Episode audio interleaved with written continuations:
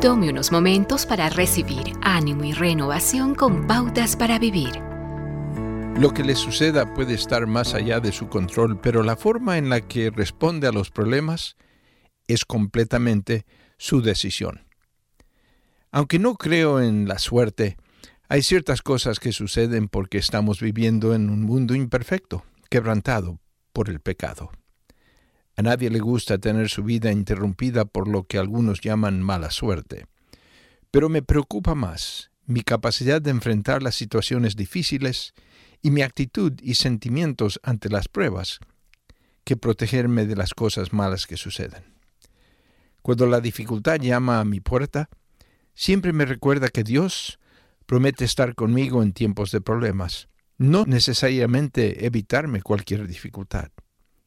Intento recordar que la gracia de Dios es suficiente y que su fuerza se perfecciona a través de mi debilidad.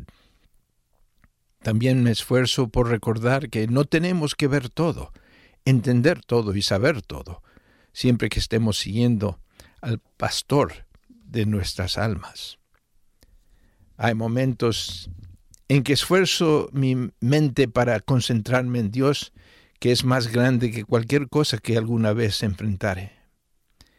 Entonces leo sobre Daniel en el foso de los leones, José cuando fue acusado falsamente, Esther arriesgando su vida por su gente y las tribulaciones y problemas que experimentó Pablo.